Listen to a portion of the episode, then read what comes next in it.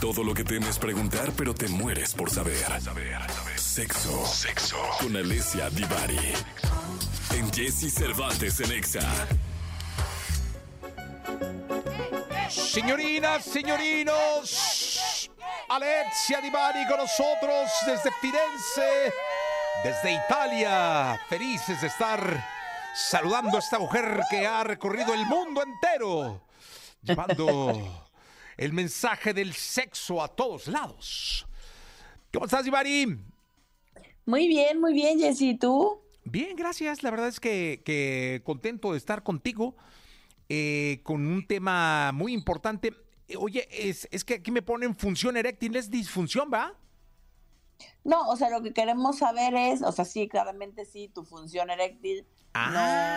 no es la adecuada. A ver, a ver, eso está interesante. A ver, la función eréctil consiste en si paraguas o no paraguas. Exacto. El- Por una parte tiene que ver con la parte mecánica, ¿no? De la sexualidad, es decir, si tienes erecciones o no tienes erecciones y qué tanto dura, dura, Eh, básicamente. exactamente. Si tú no tienes las erecciones que tú dijeras o ya no tienes erecciones, entonces es disfunción eréctil. Entonces estamos hablando de una disfunción. Y hoy vamos a hablar de la función, con- o sea, de que para y dispara. Exacto, Ah, y bonito, también con la rigidez, con la cantidad de actividad, o sea, hay una serie de cosas em, que necesitamos tomar en consideración. Entonces, para toda la gente que nos está escuchando, paren oreja para hacerse estas mismas preguntas. Yo lo que les voy a hacer es, hay un, hay un cuestionario que nosotros hacemos y que los urólogos generalmente hacen, que es un índice internacional eh, utilizado para medir la función eréctil del- en el caso de los hombres, ¿no? De los pacientes o de, de las personas hombres cuando van a una consulta, sea urológica o sexológica. Y entonces las primeras cuatro o cinco preguntas tienen que ver con la parte mecánica, es decir, por ejemplo, la primera pregunta es ¿con qué frecuencia em, has logrado una erección durante la actividad sexual, ¿no? Ok. de donde mm, con la mayor parte de las veces alcanzo la erección durante un encuentro sexual y encuentro sexual está entendido o actividad sexual como masturbación o un encuentro sexual con una o más personas. Em, entonces, ¿con qué frecuencia logro una erección durante la actividad sexual? Esto nos habla, ¿no? De si una de cada tres veces, tres de tres, cero de tres, si siempre, si nunca, si pocas veces. Eh, ¿Con qué frecuencia fue suficiente la rigidez, la dureza de esta erección para, de hecho, lograr la penetración? Porque hay hombres que logran la erección, pero no es lo suficientemente firme esa erección para lograr una penetración, por ejemplo. ¿no? Ok. Eh, Que eso debe ser pregunta- frustrante, ¿no? Para muchísimas personas, sí, ¿no? Termina siendo sobre todo, eh, empieza a ser muy frustrante cuando se vuelve algo muy repetitivo, ¿no? Em, la otra pregunta que tiene que ver con la parte mecánica es con qué frecuencia logra, logras penetrar a tu pareja, ¿no? De todas las veces que tienes una erección y estás con otra, con otro alguien, ¿no? Em, con qué frecuencia logras que esa erección sea lo suficientemente firme em, y duradera para que logre haber penetración. La cuarta es con qué frecuencia logro mantener esta erección aún después de la penetración, porque eso tiene que ver un poco más, por ejemplo, con eh, checar si hay temas de eyaculación precoz, ¿no? Porque a veces logro mantener la erección, logro penetrar, pero a la segunda embestida, ¿no? Eh, duro prácticamente nada, o sea, apenas logro penetrar y pierdo la erección o tengo una eyaculación y por lo tanto después para la mayoría de los hombres también pierden erección. ¿m? Eh, y por ejemplo, esta, esta quinta pregunta tiene que ver con cuál ha sido o cuál es el grado de dificultad que encuentras para mantener una erección hasta completar la relación sexual, es decir, hasta que los dos alcancen el orgasmo o los dos ya se cansen y nadie quiera seguir, o sea, para sentir que hubo un principio y un final en ese encuentro sexual, eh, decimos em, que más o menos un encuentro sexual dura 15 minutos, ¿no? 20. Ujú. Em, y qué tan difícil fue a nivel de percepción para este hombre el sentir que pudo mantener esa erección todo el tiempo que quiso eh, hasta el final, porque a veces lo logran, pero con un nivel de ansiedad importante, pero no disfrutan del encuentro sexual o sienten que se les dificulta mucho, aunque a nivel, eh, digamos, de competencia sexual, todo estuvo, digamos, correcto. ¿no? Ok.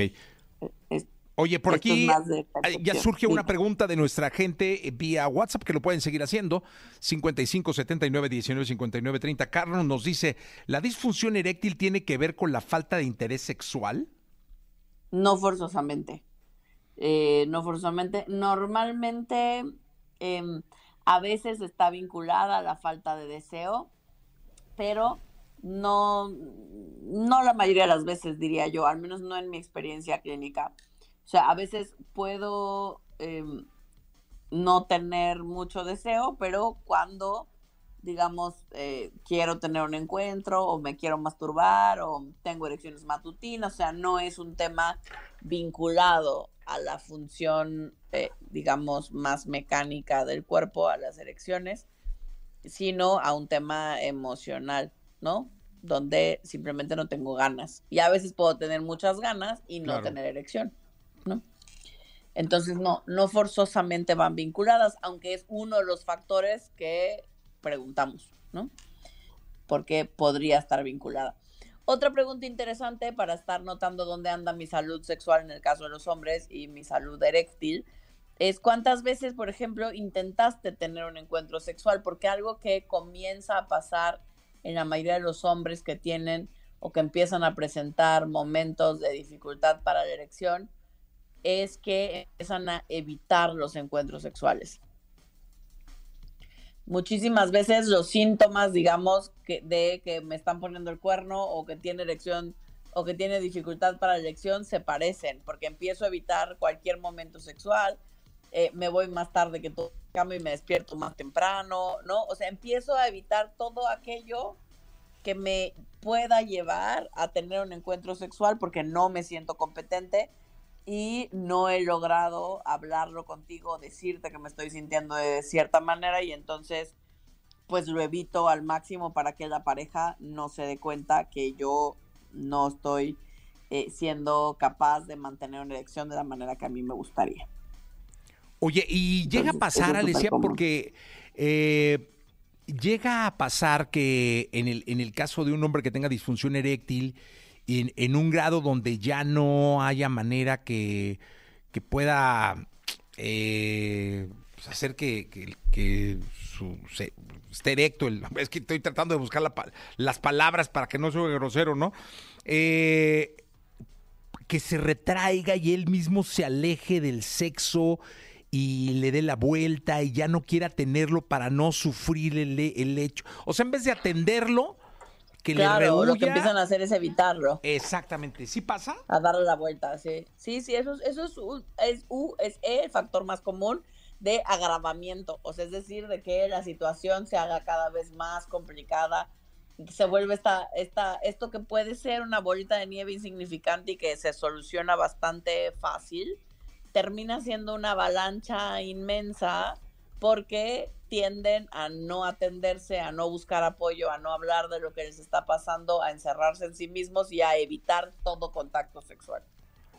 Mira, o sea, realmente lo que hay que hacer en el momento es quitar pena e ir a atenderlo, ¿no? Sí, y si no me puedo quitar la pena, pues con todo y la pena voy y pido ayuda profesional. Sí, lo atiendo, La ayuda profesional va, o sea, eh, idealmente el combo es un neurólogo o una neuróloga en combinación con un psicoterapeuta sexual. Perfecto. Eh, hay otra pregunta por aquí eh, que dice lo siguiente. Dice Luis, ¿afecta la vasectomía a la función eréctil? No tendría por qué. O sea, si la vasectomía estuvo hecha correctamente, no tendría por qué afectar la función sexual.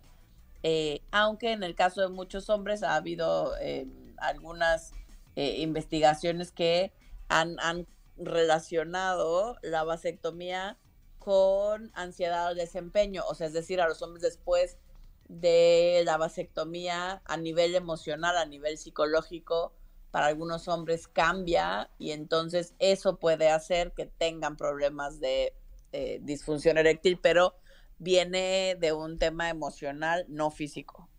Ok.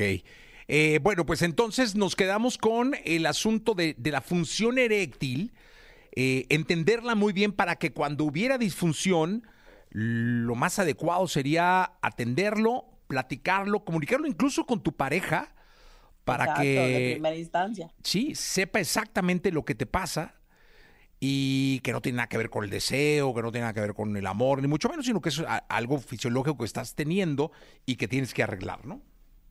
Exacto, que no se acaba el mundo, que la vida sexual sigue, que todo puede seguir, que tiene solución, que hay muchas cosas que se pueden hacer para seguirnos la pasando bien y seguir disfrutando en pareja con o sin erecciones, con o sin dificultad de erección, no importa cuál sea tu caso, lo importante es que pidas apoyo profesional. Si dentro de las cinco cosas que dijimos, tú caes en casi siempre o muchas veces, o sea, muchas veces no logro la erección durante la actividad sexual o muchas veces o con mucha frecuencia no adquiero o no llego a la suficiente firmeza para la penetración o muchas veces no logro después de la penetración aguanto muy muy poquito o muchas, ¿no? Si a todas las que dijimos tú lo calificaste con muy seguido muchas veces o siempre, ahí es cuando es momento de pedir ayuda, sobre todo si te sucede por tiempos prolongados, es decir, tres meses o más.